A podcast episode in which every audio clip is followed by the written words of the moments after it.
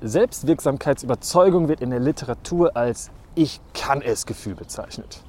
Sie ist also die Überzeugung eines Individuums, dass es aufgrund der eigenen Fähigkeiten und Kompetenzen bestimmte Leistungen erbringen kann. Selbstwirksamkeit ist die feste Überzeugung eines Menschen, etwas Bestimmtes schaffen und erreichen zu können. Ich bin keiner dieser Chaka-Trainer, die sagen, du schaffst das, du schaffst alles. Ich nehme dich gerne aber mit auf einen kurzen Walk. Wie wär's? Du bist schon in Bewegung? Super, lass uns starten mit dem 5-Minute Walk.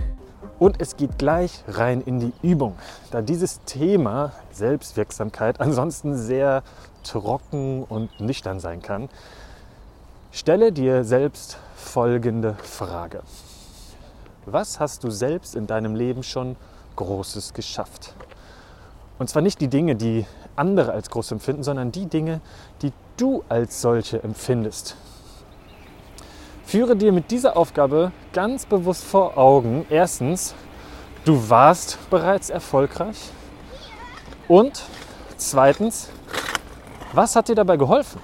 Welche Eigenschaften gehören also zu deinen Stärken? Und um vielleicht einfach mal Beispiele zu geben, ähm, jetzt muss ich selber mal drüber nachdenken.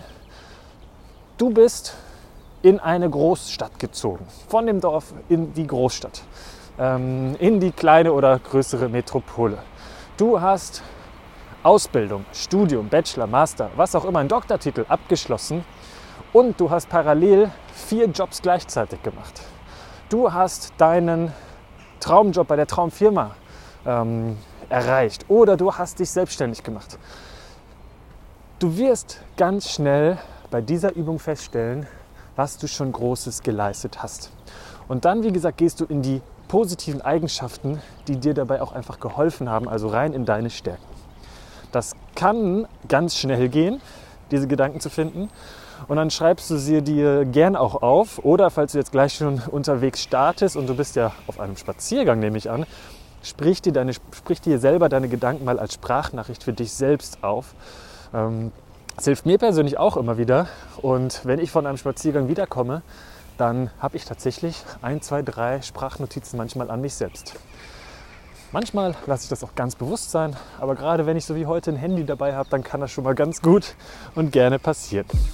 Julians große Vision, Menschen zu einem bewegten und gesunden Leben verhelfen. Und auch du kannst aktiv dazu beitragen, indem du diese Folge positiv bewertest und in den sozialen Medien teilst. Ich bin Sprecher Timo Sämann und präsentiere dir auch die nächsten bewegten und gesunden Impulse. Hier im Büroathleten Toolkit Podcast.